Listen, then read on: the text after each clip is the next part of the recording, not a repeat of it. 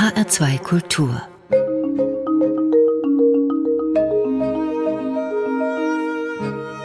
Doppelkopf er hat in Texas, in Dubai und in Paris gelebt. Er war für den deutschen Außenhandel ständig unterwegs und zwischendurch hat er eine dänische Gräfin geheiratet. Mit ihr hat er dann abwechselnd in Hamburg und in Kopenhagen gelebt und den ersten Geburtstag von Töchterchen Wilhelmine, den hat er verpasst. Das Leben hat sich angefühlt, als würde er in einem fremdgesteuerten Rennwagen sitzen, und genau das wollte er nicht mehr. Herzlich willkommen, Knut Splett-Henning. Ja, vielen Dank. Ich bin Ulla Azet. Sie haben Ihr komplettes Leben einfach in die Tonne getreten zusammen mit Ihrer Frau. Und die hat ja ein mondänes Leben geführt, wie ich nachgelesen habe. Sie war in der Modebranche tätig für Alexander McQueen und Vivian Westwood. Ja, statt Lady Di und Helena Christensen im Shopping zu bedienen, hat sie dann den Vorschlaghammer in die Hand genommen und alte Mauern eingerissen zusammen mit ihnen. Erzählen Sie, warum haben Sie Nein gesagt zu Ihrem alten Leben? Nach einiger Zeit stellt man fest, dass das Haus, in dem man oder die Wohnung, in der man lebt, die ist halt äh, gemietet oder vielleicht auch das Auto, in dem man fährt, ist halt geleast und äh, der Raum, den man für seine Erinnerungen halt hat, das ist auch irgendwie eine Cloud, in der man alle möglichen Dinge halt parkt und seine gesamte Zeit, die vermietet man dann auch an irgendwie ein Unternehmen und solche Geschichten und das Ganze ist doch nicht sehr selbstbestimmt und nach einiger Zeit stellt man sich halt die Frage, auch insbesondere wenn man sich dann halt für solche Sachen, ja so eine Familie und so weiter halt hat und bei der bei unserer ersten Tochter habe ich mir dann halt die Frage gestellt, ist das so, wie ich mir das vorstelle mit dem Rest meines angefangenen Lebens. Ja, aber das klingt so abgefahren, ja? Texas, Dubai, Paris, Hamburg, Kopenhagen, dann die dänische Gräfin. Da stelle ich mir doch vor, sie sind in Samt und Seide unterwegs gekleidet und ja, jetzt sieht man sie in üppigen Wollpullovern in der Regel, Hauptsache warm und dann reißen sie eigenhändig Wände ein mit ihrer, ja, ich muss sagen, überaus zart wirkenden Frau. Meine Frau ist relativ hart im Nehmen. Also meine Frau nannte das immer im Kampfanzug, also sprich mit Schlips und Kragen, dann halt unterwegs und so weiter teilweise gewesen bin. Das Leben war halt doch, wie gesagt, immer etwas fremdbestimmt und so eine, wir haben sehr, sehr viele Dinge ausprobiert. Zunächst erstmal haben wir tatsächlich auch in Wollpullovern und dann halt Schafe gehalten oder wir haben dann auch versucht, da Gemüse anzubauen oder verschiedene andere Geschichten, was der Städter, der dann irgendwo sein Leben aufgibt in der Stadt, was der sich dann halt vorstellt, was man auf dem Lande anfangen anfangen sollte. Wir haben auch sehr, sehr viele Fehler gemacht. Aber ja, und dann am Ende weiß ich auch nicht, was uns da geritten hat, aber irgendwie war das einfach auch sehr, sehr viel ausprobiert. Wir haben jetzt mit nicht unbedingt allen Dingen Erfolg gehabt, aber jetzt sind wir schon sehr zufrieden mit dem, was wir geleistet haben, ja. Das sind alte Gutshäuser, die mhm. Sie sich vorgenommen haben. Die sind in Mecklenburg-Vorpommern. Liegen da im Dornröschenschlaf oder man könnte auch sagen, wenn man es nicht so edel ausdrücken will, die vergammeln da. Sie haben mal gesagt, Mecklenburg-Vorpommern, das sei ein Land der Unmöglichkeiten. Man kann sehr, sehr viel entdecken und es gibt halt sehr, sehr viele Dinge, die dort auch sehr, sehr interessant sind und sehr, sehr spannend und sehr, sehr viele Freiräume, die man dort hat. Wenn ich mir jetzt halt überlege, als wir in der Stadt halt gewohnt haben oder in Hamburg zum Beispiel auch in Kopenhagen, ähm, dort sind alle Freiräume zugestellt und das ist, gilt ja auch für viele, viele andere deutsche Großstädte und so weiter.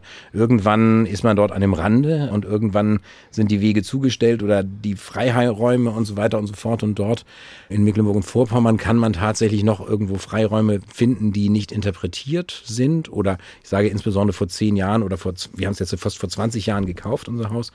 Die Freiräume sind dort wesentlich größer als im urbanen Umfeld. Das macht einen gewissen Reiz aus, ja. Knut Splett-Henning ist Gutshausretter. Mhm. Retter, das heißt, da muss etwas getan werden. Erste Hilfe, ist das denn so? Man geht durch Mecklenburg-Vorpommern, biegt so ein paar Brombeersträuche auseinander und ups, da ist ein Gutshaus, das wir retten müssen. Wie muss ich mir das Retten von Gutshäusern durch Sie vorstellen? Ja, das kann man sich vielleicht so einfach vorstellen, aber das ist an sich ist es erst einmal so, dass man, wenn man ein Objekt halt findet oder ein Haus halt sieht, was äh, seit Jahren oder seit Jahrzehnten irgendwie verfällt und es einem halt leid tut, muss man natürlich erstmal rausfinden, wer dann halt die Besitzer sind. Und das ist in Deutschland natürlich auch nicht unbedingt so einfach. Ja. Es gibt da vielleicht mal einen Nachbarn oder sowas, der dann eine Telefonnummer hat. Manchmal ist es in Gemeindeeigentum oder gibt auch immer meist irgendeinen Grund, warum so eine Bude halt zerfällt. Das kann halt sein, dass da irgendwie vielleicht zwei oder drei Eigentümer oder dass sich schon irgendjemand dran versucht hat oder dass auf irgendeiner Auktion irgendjemand das mal vor 10, 15 Jahren für einen schmaleren Geldbetrag erworben hatte oder dass irgendwelche anderen Leute irgendwas angefangen haben. Ja, und dann ist das meist so ein längerer Prozess, bis man dann halt irgendwo dort die Besitzer herausgefunden hat oder manchmal auch die Gemeinden und bis man dann halt überzeugt hat und sagt, also da muss denn halt mit unserem doch brachliegenden baukulturellen Erbe, da muss doch irgendwas mit geschehen. Ja, das ist schon sehr, sehr schwierig. Also man kann jetzt nicht einfach irgendwo eine Tür aufmachen und dann halt anfangen, sondern da ist halt meist schon irgendwie noch ein, zwei Jahre Vorlauf irgendwie mit dabei, bevor man den ersten Hammerschlag halt tun kann. Warum verlässt sie der Mut nicht? Sie sagen ja, manche haben sich dran versucht und sind dann gescheitert, dann muss man rauskriegen, wem das gehört. Das ist doch eine Odyssee.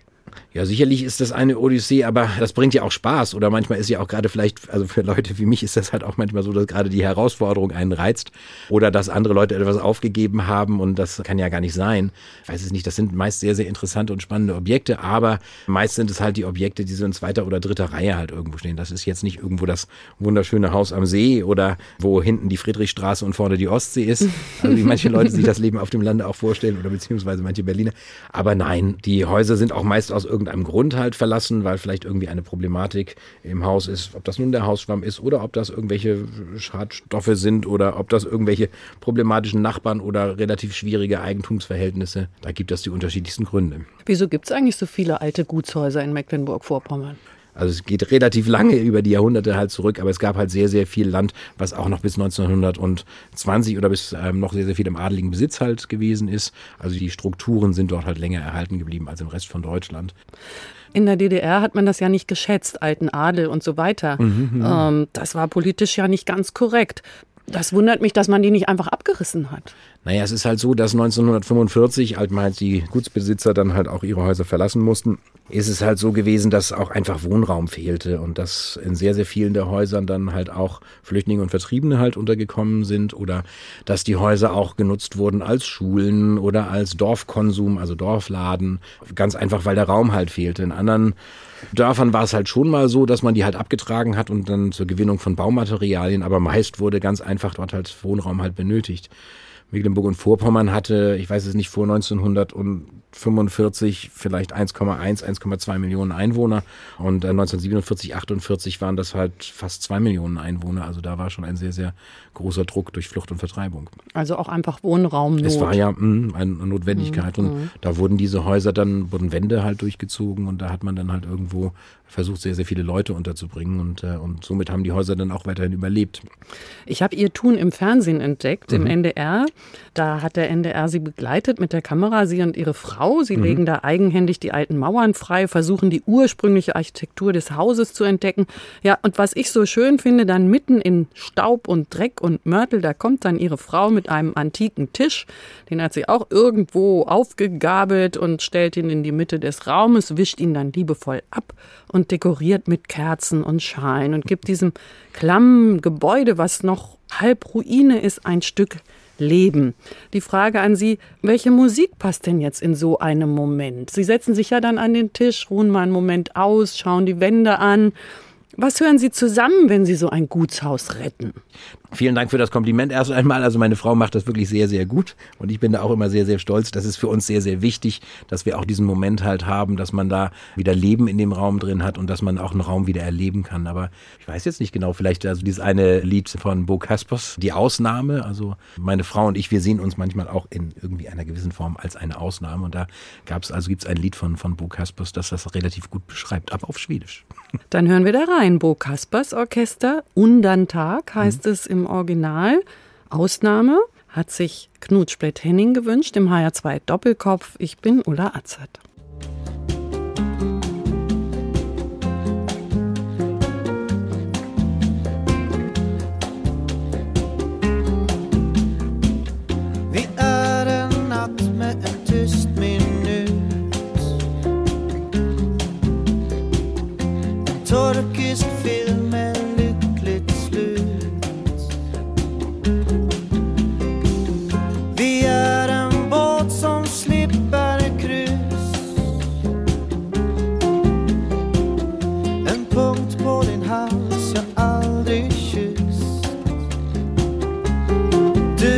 jag.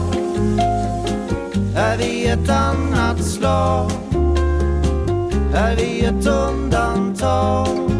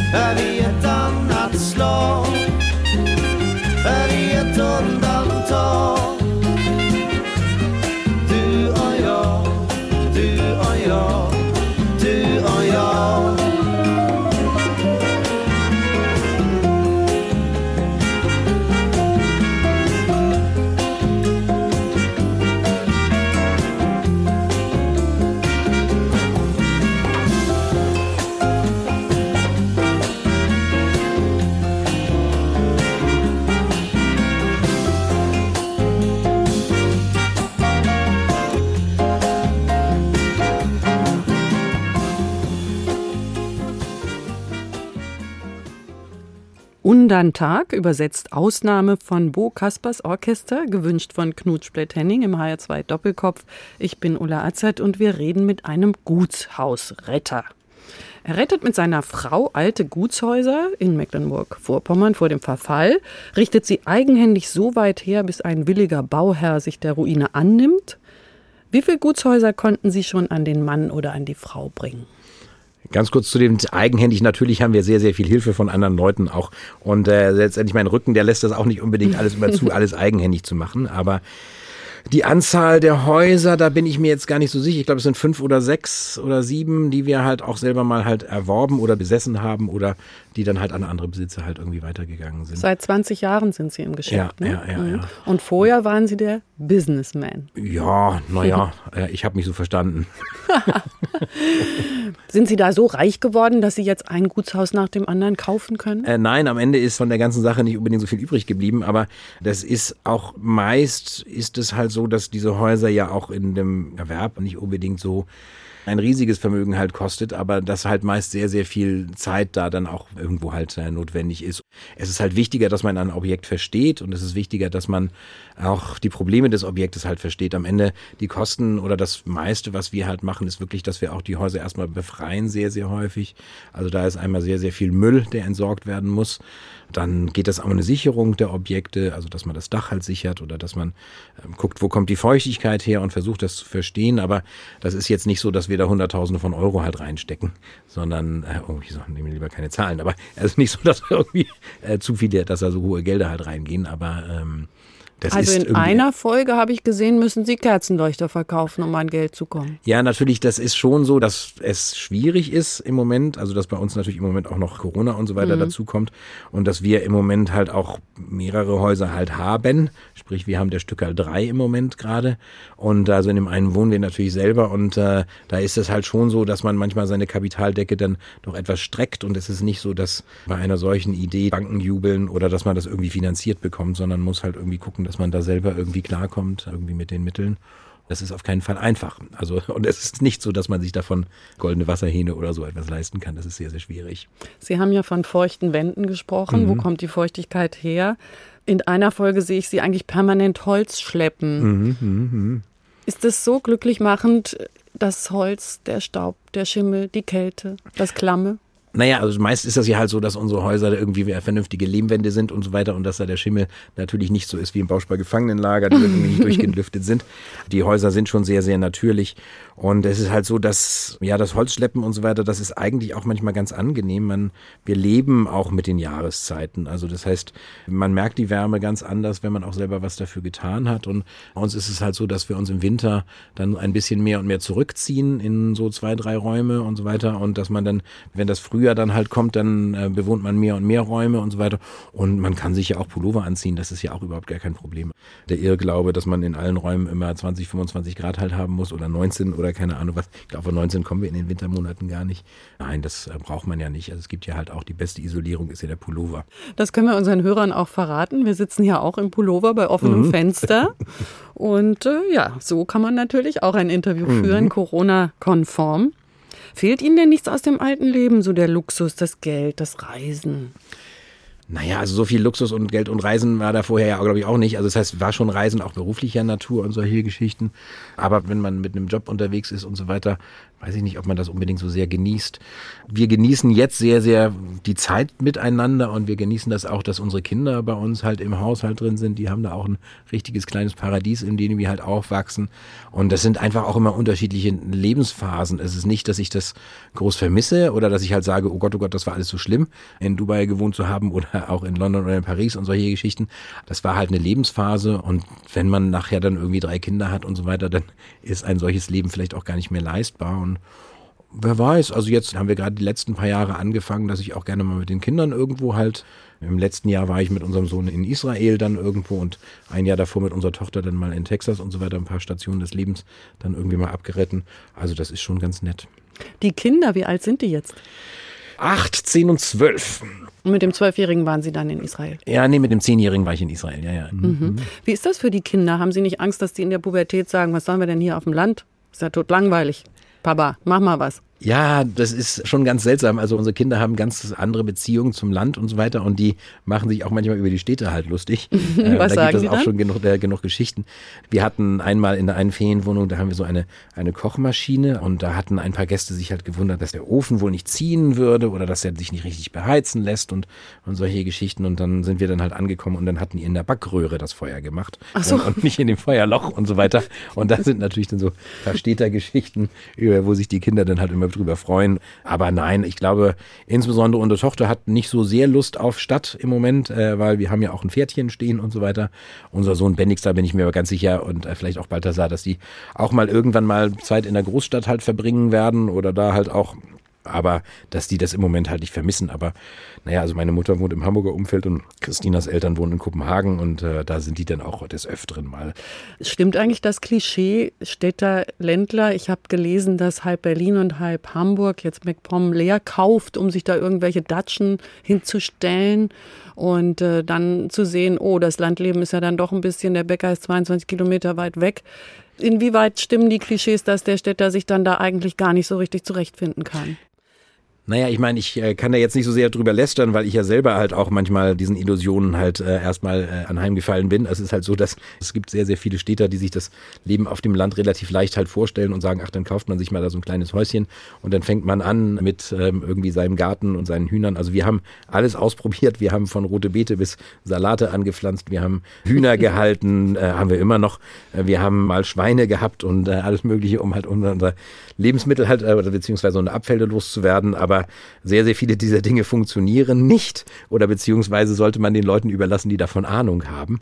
Aber ich denke, dass schon sehr, sehr viele Städte halt irgendwie so eine Meinung halt haben und im Moment, dass die Städte halt auch weil die Freiräume in den Städten halt immer vollgestellter werden, äh, suchen die jetzt schon und da fahren schon einige Leute durch die Gegend. Und das ist schon manchmal unterhaltend, welchen Eindruck dann, dass die ähm, Städter sich dann schon mal vorstellen, sie würden jetzt, haben dort irgendwie ein gewisses Sendungsbewusstsein und kommen dann halt an und meinen dann irgendwie, dass man da was verändern soll. Aber die meisten kommen da schon ganz gut klar. Machen kein Ja. Feuer im Backofen. Die machen kein Feuer im Backofen. Also wir haben bei uns im Dorf unsere einen Nachbarn hinter uns und so weiter. Die sind aus Frankfurt am Main erfolgreich nach Renso gezogen und unsere anderen Nachbarn am anderen Straßenende, die sind aus dem Wedding aus Berlin hingezogen und die haben sich auch schon an das Landleben gewöhnt und die Hühner und das Gemüse. Also kosmopolitisch in Mecklenburg-Vorpommern, das geht Ja. auch. Sie waren in Kanada als Jugendlicher, haben dort Freiräume gesucht oder was haben Sie da gemacht? Es war halt so, mein Vater, der hatte mal überlegt, ob er nach Kanada geht. Also ein Jugendfreund meines Vaters war halt in Kanada und so weiter. Und ich glaube, das hat mich halt auch sehr geprägt, dadurch, dass meine Eltern mich halt immer so ein bisschen sehr, sehr weltoffen erzogen haben. Und meine Eltern haben mir das dann damals ermöglicht und da bin ich auch sehr dankbar dafür, dass ich dann halt auch schon als relativ junge Person alleine nach Kanada reisen durfte. Und das fand ich sehr, sehr spannend und, und so etwas prägt einen dann natürlich, wenn man so etwas halt da irgendwo Freiräume findet oder Freiräume sieht oder eine andere Welt. Ja, so ein bisschen wie in Kanada, weiß es nicht, in Mecklenburg-Vorpommern, ja. Äh, also Der Himmel ist ähnlich. der Himmel ist ähnlich und wir haben bei uns in Renso haben wir, ich weiß nicht, 17, 18 Einwohner pro Quadratkilometer. Schweden hat 21, Kanada glaube ich plus zwei, aber das ist schon ein bisschen ähnlich. Ja, kommt drauf an, Ost- oder Westküste. Wo sind Sie gewesen? Ähm, das war dort in der Nähe von Calgary, zwischen Calgary und Alberta. Ja, da würde ich sagen, ein Einwohner. Ja, da ungefähr, ja. Was hatten Sie für Musik mit? Wie viele Jahre ist das Das ist her? dann, oh, das muss 1986, 87 halt gewesen sein, 86 und Ja. danach bin ich dann halt in also die ein paar USA. Jahrzehnte her. Drei Jahrzehnte. Das heißt, bin- dann gab es noch Musikkassetten. Da gab's Musikkassetten, ja. Und da hatte ich, glaube ich, dann, als ich dann Kanada und dann später auch in Texas halt gewesen bin, wo ich dann auch zur Highschool halt gegangen bin, da hatte ich dann mehrere Kassetten dabei. Mhm. Und unter anderem auch eine Musikkassette von den House Martins. Oh, okay. Mhm. Ja. The People Who Grin Themselves to Death. Das Okay. ist ein etwas, ja, sozialkritisches Lied von Leuten, die die zu leicht mit Dingen zufrieden sind oder sich zu leicht zufrieden geben mit dem, was sie halt haben. Gut, dann hören wir The House Martins im Doppelkopf in HR2 Kultur. The People Who Grinned Themselves to Death von Knut Splett-Henning gewünscht, Gutshausretter in Mecklenburg-Vorpommern. Ich bin Ulla Atzert.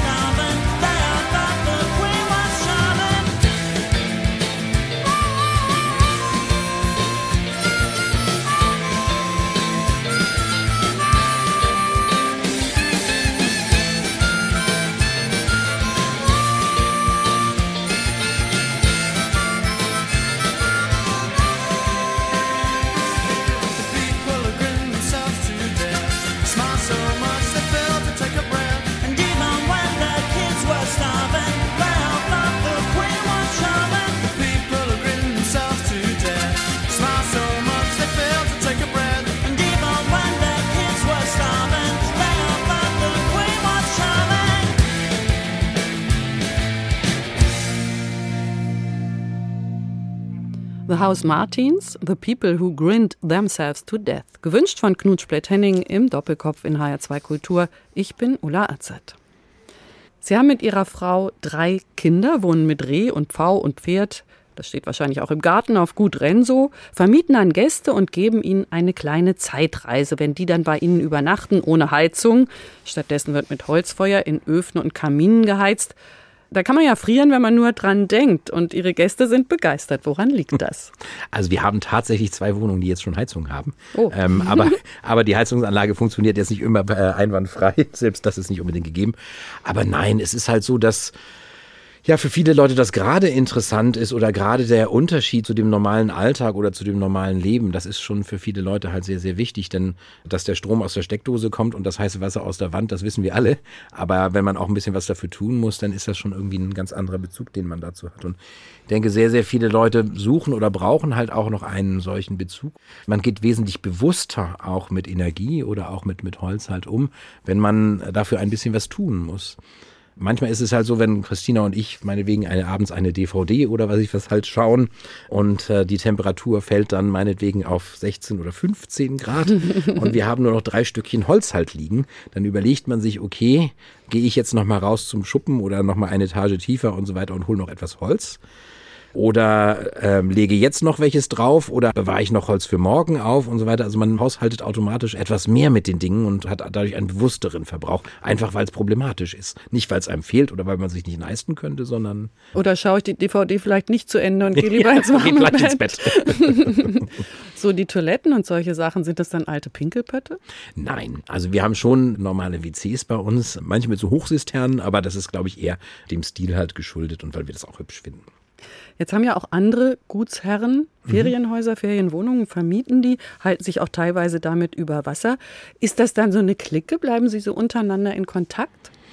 Also wir haben mit sehr, sehr vielen Häusern in der Region, aber nicht unbedingt nur Häusern, die halt vermieten, sehr, sehr guten Kontakt. Also wir haben- sind eine sehr, sehr nette Truppe und sehr, sehr nette Gruppe an Leuten, die, sage ich mal, so ein bisschen Leidensgenossen halt sind und tauschen uns dann gerne aus, was für Probleme und was für Herausforderungen wir gerade haben. Jede Welche Hand- Menge. Ja, oder, oder welche Handwerker zu empfehlen ist oder wer, was alles. Das ist dann schon irgendwie immer sehr, sehr nett. Oder wenn das der moralische Aufbau ist, wenn bei dem einen vielleicht mal irgendwo äh, bei einem Sturm ein Stück des Daches weggeflogen ist, dann kann man auch sagen, ja, ja, bei mir ist letztes Jahr, ich weiß es nicht, der Keller überflutet worden. So schlimm ist das nicht. Ja, wir reden ja nicht über zwei bis drei Zimmer, wir reden ja über 20 bis 30 Zimmer in der Regel. Das heißt, das ist dann schon eine Dimension, wo einem die Luft auch ausgehen kann. Aber wenn Sie dann da zusammensitzen und fachsimpeln, wer kocht? Ich koche recht gerne, lustigerweise. Also es ist halt so, das habe ich mir früher mal äh, in, in Frankreich angewöhnt. Ich hatte dort eine Wohnung in Paris, wo ich erstmal einen Esstisch reinstellte mit zwölf Stühlen und habe dann immer sehr, sehr gerne für Freunde und andere Gäste dann halt gekocht, beziehungsweise Kommilitonen damals in Studienzeiten. Und äh, das habe ich so beibehalten. Also ich koche sehr gerne, aber dann halt lieber für nicht kleinere Gruppen. Also ich sage jetzt immer, ich bin so der Busfahrer unter den Kochen, das heißt, oder den Köchen. Also das heißt, ich koche mehr so für zwölf oder dreizehn Leute. Ich kann eigentlich gar nicht mehr so Familienauto fahren oder Sportwagen fahren, also für zwei Leute. Das lohnt ja dann auch Das lohnt dann auch nicht. mehr. Wenn dann irgendwie so für 12, 13, 15 Leute oder 20. Ab 30 wird's unangenehm. Das sind Boeing-Fliegen. Und was gibt's? Ach, bei uns ist es halt meist immer etwas, was regional bei uns so ein bisschen reinpasst. Also wir machen alles Mögliche von meist halt regionale und saisonale Geschichten bei uns, aber das kann halt mal auch gerne ein schöner Schweinebraten sein oder es kann auch mal gerne wild sein und so weiter. Aber wenn wir halt Gäste haben, dann achten wir auch darauf, ob das nun vegetarisch, vegan, Muslim-friendly, Hebrew-friendly oder Hindu-friendly sein soll. Also das können wir alles irgendwie kriegen wir Können alles, Sie alles stemmen, mit ist lokalen alles kein. Problem. Ja. Sie haben ja auch Gäste, die so lange bleiben, die fühlen sich so wohl, dass sie da anfangen zu schreiben, Mhm. zu komponieren, Videos drehen. Mhm. Woran erinnern Sie sich? Was beeindruckt Sie da? Also ich finde das immer sehr, sehr spannend oder sehr, sehr interessant, wenn unser Ort oder die Gespräche, die wir dann halt abends führen, wenn die irgendwo einen Ausdruck finden. Wir haben eine Autorin, die gerade ein Buch schreibt, das auch in einem Gutshaushalt spielt und unser Hund und unsere Katze sind ebenfalls in irgendwie einer abgewandelten Form in dem Buch halt verewigt oder halt auch, dass Musiker tatsächlich bei uns auch was komponieren und dann sich von unserem Haus dann halt inspirieren lassen. Und das ist dann immer ganz schön, wenn das dann irgendwo am Ende seinen Widerhall findet. Ja, Platz genug ist ja, nicht? Dass Sie auch Saxophon üben Mhm. das können, können ohne dass die Wände wackeln. Tatsächlich, also bei uns sind schon ganze Tonstudios aufgebaut worden, ja. Das heißt, die Gäste verlieben sich in das alte Gutshaus. Sie haben vorhin mal gesagt, Sie wollen das Gutshaus verstehen. Mhm. Wie spricht denn ein Gutshaus mit Ihnen? Oder mit den Gästen? Erstmal für uns ist es halt so, da habe ich auch gestern mit Ronald, das ist auch einer der Gutshausbesitzer bei uns in der Region drüber gesprochen. Also man muss die Häuser erstmal kennenlernen und das ist sehr, sehr schwer von Anfang an das zu planen, sondern man muss in den Häusern erstmal ein bisschen leben und die erfühlen und sagen, wie ist das Haus halt, die sind ja meist zwei, drei, 400 Jahre alt, weiß ich was, ein Haus, was wir haben, das stammt aus dem Mittelalter. Da muss man erstmal verstehen, wie haben die das überhaupt gedacht? Also das heißt, ähm, meinetwegen die Küche in unserem Haus ist im Nordosten, da halt war halt weniger Sonneneinstrahlung. Da geht halt ein Treppenhaus nach unten, wo dann halt äh, kühle Luft im Sommer, wenn man die Tür aufmacht, kommt die kühle Luft und kühlt dann halt die Küche. Das, wo wir jetzt unser Wohnzimmer haben, das ist im Süden des Hauses. Das ist ein massiver Unterschied, also auch im, Winter, was man dort halt wirklich weniger heizen muss, ganz einfach aufgrund der Sonneneinstrahlung. Also die waren schon alle sehr, sehr schlau. Und ähm, man muss so ein Haus erstmal kennenlernen. Das ist auch sehr, sehr schön und eigentlich ganz nett, das Haus dann wieder neu zu interpretieren. Und denn es ist ja halt so, dass wir alle ja, wir sind ja alle nur Passagiere der Zeit und passen auf diese Dinge für ein paar Jährchen auf. Und eigentlich sollte man nicht zu sehr daran halt was verändern, sondern irgendwie gucken, wie war das gemeint und was können wir da erhalten. Also jetzt nicht die Dämmung da reinziehen und Klima, äh, CO2-Abdruck verändern. Obwohl ich mir vorstellen kann, dass die alten Baumeister, möchte ich fast sagen, die alten Architekten, wenn sie sagen, die Küche nach Nordosten, das Wohnzimmer zum Süden, die haben ja dann eigentlich schon mit dem Klima geplant. Ja, die wollten natürlich selber nicht immer laufen wie die Frettchen und Holz holen müssen und so weiter, sondern man war schon verantwortungsvoll damit. Kann man das entdecken? Also geht das, wenn man jetzt in diese Architektur eintaucht? Ich stelle das sehr schwierig vor, weil man hat ja auch was im Kopf, was man vielleicht machen möchte. Man hat vielleicht ein Farbkonzept oder eine Idee, wie das werden soll. Und das Haus sperrt sich dagegen. Geht man in einen Dialog? Also es gibt tatsächlich Häuser, die auch ein eigenes Farbkonzept halt haben. Also wiederum der Patenonkel unseres Sohnes, Leon Marcel, hallo. äh, die haben ein Gutshaus von einem Architekten geplant, der ein gesamtes Lichtkonzept im Haus entwickelt hatte. Die nach Süden ausgerichteten Räume sind halt dunkler gefasst und die nach Norden ausgerichteten Räume sind heller gefasst, sodass man halt in dem Haus irgendwo ein gewisses Lichtkonzept halt hat und so weiter. Und die beiden haben das halt super entdeckt und halt herausgefunden, dass auch da die Bauherren und so weiter schon irgendwo einen Sinn drin gesehen haben. Und das kann man nicht irgendwie mit der Brechstange innerhalb eines Monats oder weniger Monate, sondern es ist schon ganz nett, da kann man sich halt Zeit. Und es ist auch sehr, sehr spannend. Plötzlich grüßt irgendwas aus einer alten Zeit einen dann halt und so weiter. Und wenn das halt so mehrere Jahrhunderte sind, ist das halt sehr, sehr spannend. Ja, es ist auch sehr künstlerisch. Wir haben ja vorhin schon über die Inspiration ges gesprochen, dass manche inspiriert werden. Sie haben mir im Vorfeld eine E-Mail geschrieben, dass ein Trio ein Stück komponiert hat. Wabi Sabi. Ja, We D'accord heißt die Band. Wieder D'accord verstehe ich noch, ja, einverstanden, französisch. Aber Wabi Sabi? Wabi Sabi ist äh, Ah, ich habe es falsch ausgesprochen. Wabi ist egal. Wabi Sabi ist, äh, ist die Perfektion der Imperfektion. Das stammt aus dem Japanischen. Ist eigentlich auch ja, eigentlich mehr so aus dem 16., 17. Jahrhundert, dass eine jede Narbe oder eine jede Gebrauchsspur oder ein jeder Fehler, eine jede Imperfektion manchmal Zeugnis einer Erfahrung halt ist. Und, äh, und wenn ein Gegenstand oder ein, ein Holzbalken oder ein, ein Küchentisch einen Rand oder einen Fleck oder einen Kratzer halt hat, macht das den nicht unbedingt hässlicher, sondern es zeugt halt von einer Erfahrung und er wird vielleicht dadurch auch schöner. Und das kann auch bei Menschen der Fall sein, dass eigentlich manche Leute dann irgendwo durch das Alter und so weiter, und das ist so ein bisschen so eine Herausforderung unseres Systems der Schönheit, also was wir als schön empfinden in unserer westlichen Welt, das ist ja meist, dass wir die Perfektion halt haben wollen und die ist ja manchmal sehr, sehr schwer zu erreichen, beziehungsweise wir werden ja alle älter und irgendwann äh, entspricht man vielleicht auch nicht mehr selber seinem eigenen Schönheitsideal. Aber das passt natürlich dann zu diesen alten Gutshäusern. alten ja. Mhm. dann müssen wir das doch mal hören. Wabi Sabi? Hab ich? Nein, sprechen Sie Oder das Wabi lieber Sabi aus. ist ja Wabi ja, sagen Sie den Titel lieber an. Ich weiß nicht. äh, von Louis D'accord, Wabi Sabi.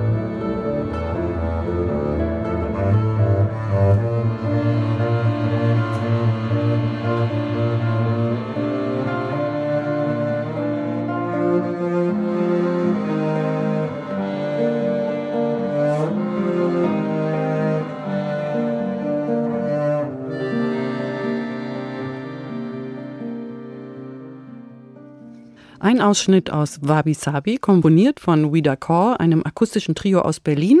Gewünscht hat sich das Knutsplätt Henning, Gutshausretter in Mecklenburg-Vorpommern. Heute mein Gast im HR2 Doppelkopf. Ich bin Ulla Azad.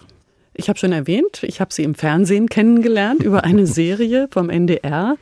Die hat den Namen Mit Mut, Mörtel und ohne Million. Wenn Sie so ein Gutshaus dann verticken, wer kauft das dann? Renoviert ist ja nichts, das Nötigste ist gemacht. Was sind das für Leute? Naja, meist ist es halt ja so, dass wir in erster Linie dafür sorgen, dass das Haus nicht weiter zusammengefallen ist, dass das Dach dicht ist an den notwendigsten Stellen oder dass das Haus wieder Strom und Wasser oder solche Geschichten halt hat. Meist sind das kreative Menschen aus den urbanen Zentren, die dann irgendwie nach den Freiräumen suchen, die ihnen in der Stadt halt äh, verstellt ähm, gewesen sind. Also das eine erwähnte ich vorhin schon, ähm, Roland und Ronald, ein, ein Herrenpaar, die vorher in Potsdam halt ansässig gewesen sind. Die sind mit ihren drei Pflegekindern dann äh, in die mecklenburgische Landschaft dann halt gezogen. Kommt jetzt wahrscheinlich ein viertes Pflegekind, kommt demnächst dazu. Dann haben wir ähm, Vadim. Vadim ist ein Bildhauer aus ehemaliger Punk aus, aus dem Berlin, der Hauptstadt der DDR. Äh, in den 80er Jahren hat Vadim dort auch als Musiker und so weiter und später Steinmetz und Bildhauer halt gearbeitet und wurde dort auch durch die Stadt ausgedrängt, also sprich die Freiräume dort und wo er sein Atelier halt hatte und wo er seine Ausstellungsflächen halt hatte, die konnte er nicht weiter bespielen und äh, da werden jetzt große Gebäude halt entstehen und das war bei ihm in seinem Fall nicht unbedingt ganz, ganz freiwillig, dass er die Gegend verlassen hat. Also es sind dann unterschiedliche Charaktere. Das heißt, ich muss mir dieses Bild, was ich von Herrenhäusern oder Gutshäusern habe, abschminken. Da stelle ich mir ausgestopfte Geweihe vor und Polstermöbel in Samt und Seide und Greifvögel an der Wand, barocke Möbel. So stelle ich mir das vor. Vielleicht noch mit Personal, Pferde vor der Tür. Also so ist es dann nicht. Personal und so weiter, nein. Also es ist halt so, dass Leider nein. Äh, leider nein. Das ist halt auch eines der Probleme. Also das ist halt so, dass man da schon irgendwie ähm, relativ minimal halt wohnt und das sind halt irgendwie auch ganz normale Menschen. Nein, also einen Schaden haben die alle.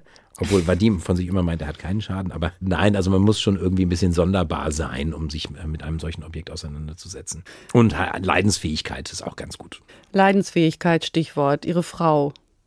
Wann leidet Ihre Frau? Unter Ihnen?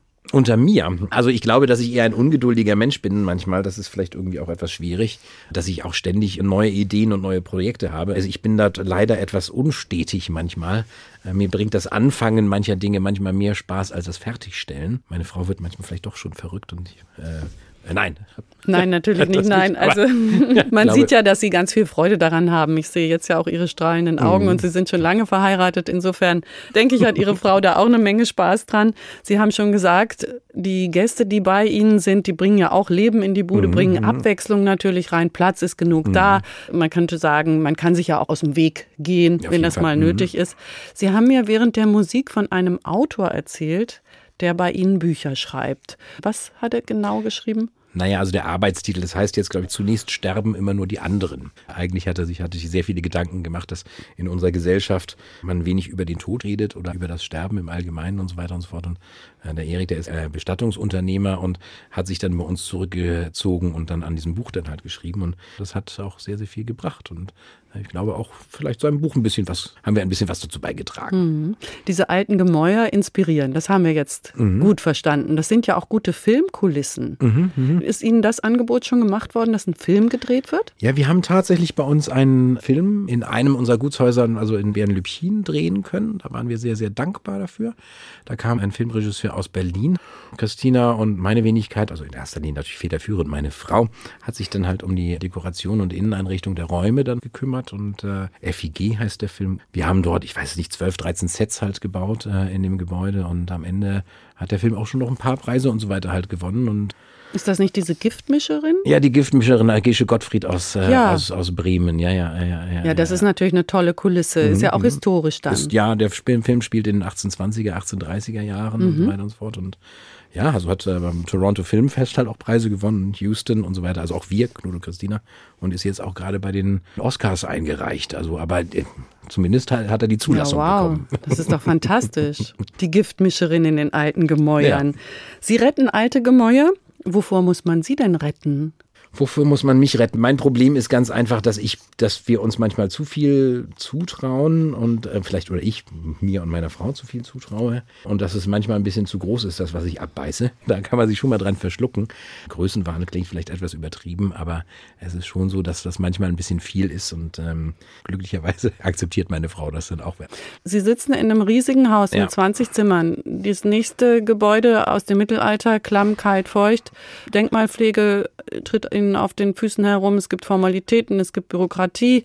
Sie müssen schon wieder Holz holen oder die DVD zu Ende gucken oder eins von beiden. Also, zumeist ist die ist- Denkmal, zumeist ist die Denkmalpflege sehr, sehr, sehr, sehr hilfsbereit, aber es sind natürlich trotz alledem irgendwo Anforderungen, die wir alle irgendwo halt haben müssen. Und das ist natürlich bei denkmalgeschützten Häusern, natürlich sind die Auflagen natürlich höher Mhm. als, äh, als bei anderen Häusern. Aber bei mir ist es halt so, dass ich mich an dem ersten Tag, wenn ich dann halt ein Amtsschreiben oder etwas ähnliches bekomme, erstmal aufrege wie Rumpelstilzchen, aber dann erstmal tief Luft hole und sage, nochmal wieder drüber nachdenken und so schlimm ist das ja gar nicht. Und was wollen die überhaupt? Dass das im Gespräch sich meist auch lösen lässt, aber meist ist es schon so, dass man erstmal ein bisschen Abstand gewinnen muss und dann nochmal drüber nachdenken und dann halt selber irgendwie.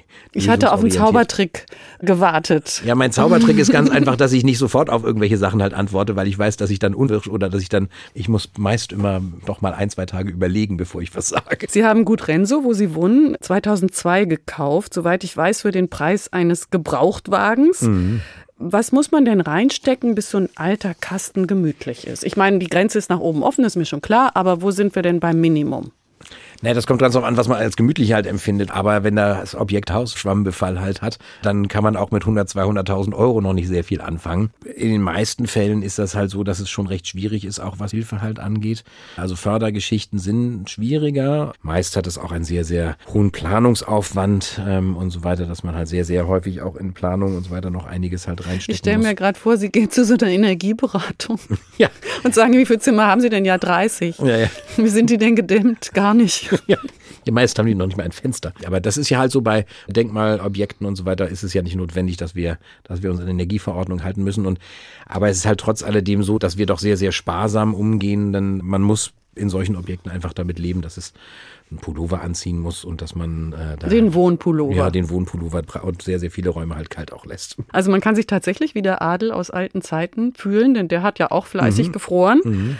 Wie fühlt es sich denn an für Sie? Hat es sich gelohnt, in jeder Beziehung Nein zu sagen zu Ihrem alten Leben? Ja, es ist halt so, dass man auch Ja zu anderen Dingen halt sagt, dass man schon auf Dinge verzichten kann und schon auf die Stadt verzichten kann. Die Ärzte und die Schulen und alles irgendwo so in wenigen Minuten erreichbar ist. Das hat sich auf jeden Fall gelohnt. Es bringt auf jeden Fall Spaß auf dem Lande. Vielleicht irgendwann in ein paar Jährchen oder wenn eine andere Lebensphase da ist, kann das doch durchaus sein, dass man auch mal wieder irgendwo ein bisschen Stadtluft schnuppern möchte. Aber im Moment ähm, ist das ganz schön so. Können Sie sich vorstellen, was das wäre? Gibt es da schon so kleine Anklänge? Ich bin mir da wirklich noch nicht ganz so sicher. Vielleicht ist es auch so, dass mit unserem Haus in Stralsund und so weiter, dass man in der Nähe von Stralsund, das ist ein bisschen städtischer. Aber nein, vielleicht schon irgendwie aus einer großen, ja, weiß ich nicht, mal gucken. Ich glaube, Sie sind noch ganz und gar im Gutshaus im Hier ja, und Jetzt. im Hier und Jetzt, das ist irgendwie, vielleicht, keine Ahnung, aber das wäre ja auch eh erst in 15, 20 Jahren. Nein zum alten Leben, so froh im Neuen, das sagt Knut Splett-Henning und damit verabschiede ich mich von meinem Gast in HR2 Doppelkopf. Ich bin Ulla Atzert und ich träume nun selbst von einem Gutshaus oder vielleicht auch einem kleinen Schloss bei einem französischen Chanson. Auch ein Musikwunsch von Ihnen, Oktobre von Francis Cabrel. Knut Splett-Henning, ganz herzlichen Dank, dass Sie sich die Zeit genommen haben. Ich bin Ulla Atzert. Ja, ich danke auch.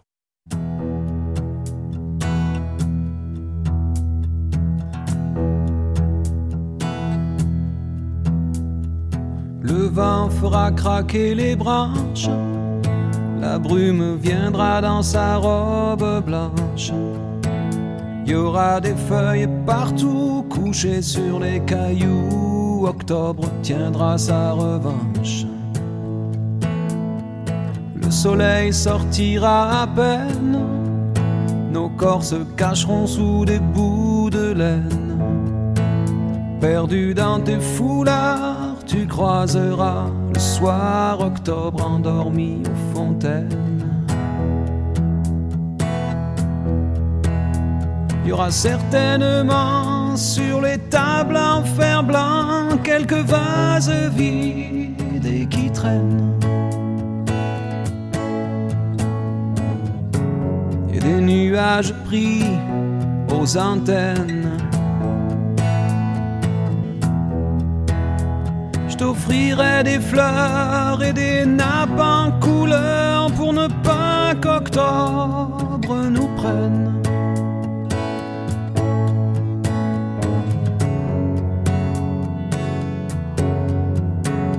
On ira tout en haut des collines, regarder tout ce qu'octobre illumine.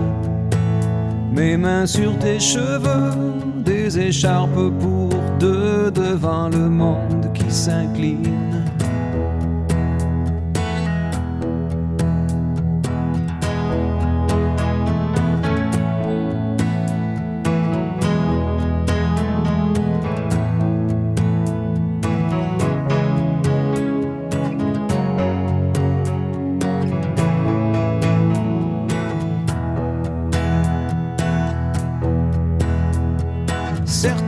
Certainement appuyés sur des bancs, il y aura quelques hommes qui se souviennent.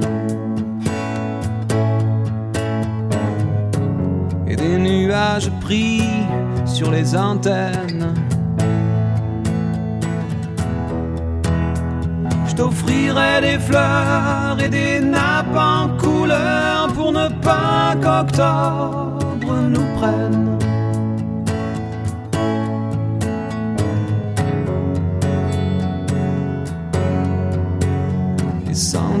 On verra apparaître quelques dessins sur la baie des fenêtres. Vous, vous jouerez dehors comme les enfants du Nord. Octobre restera peut-être.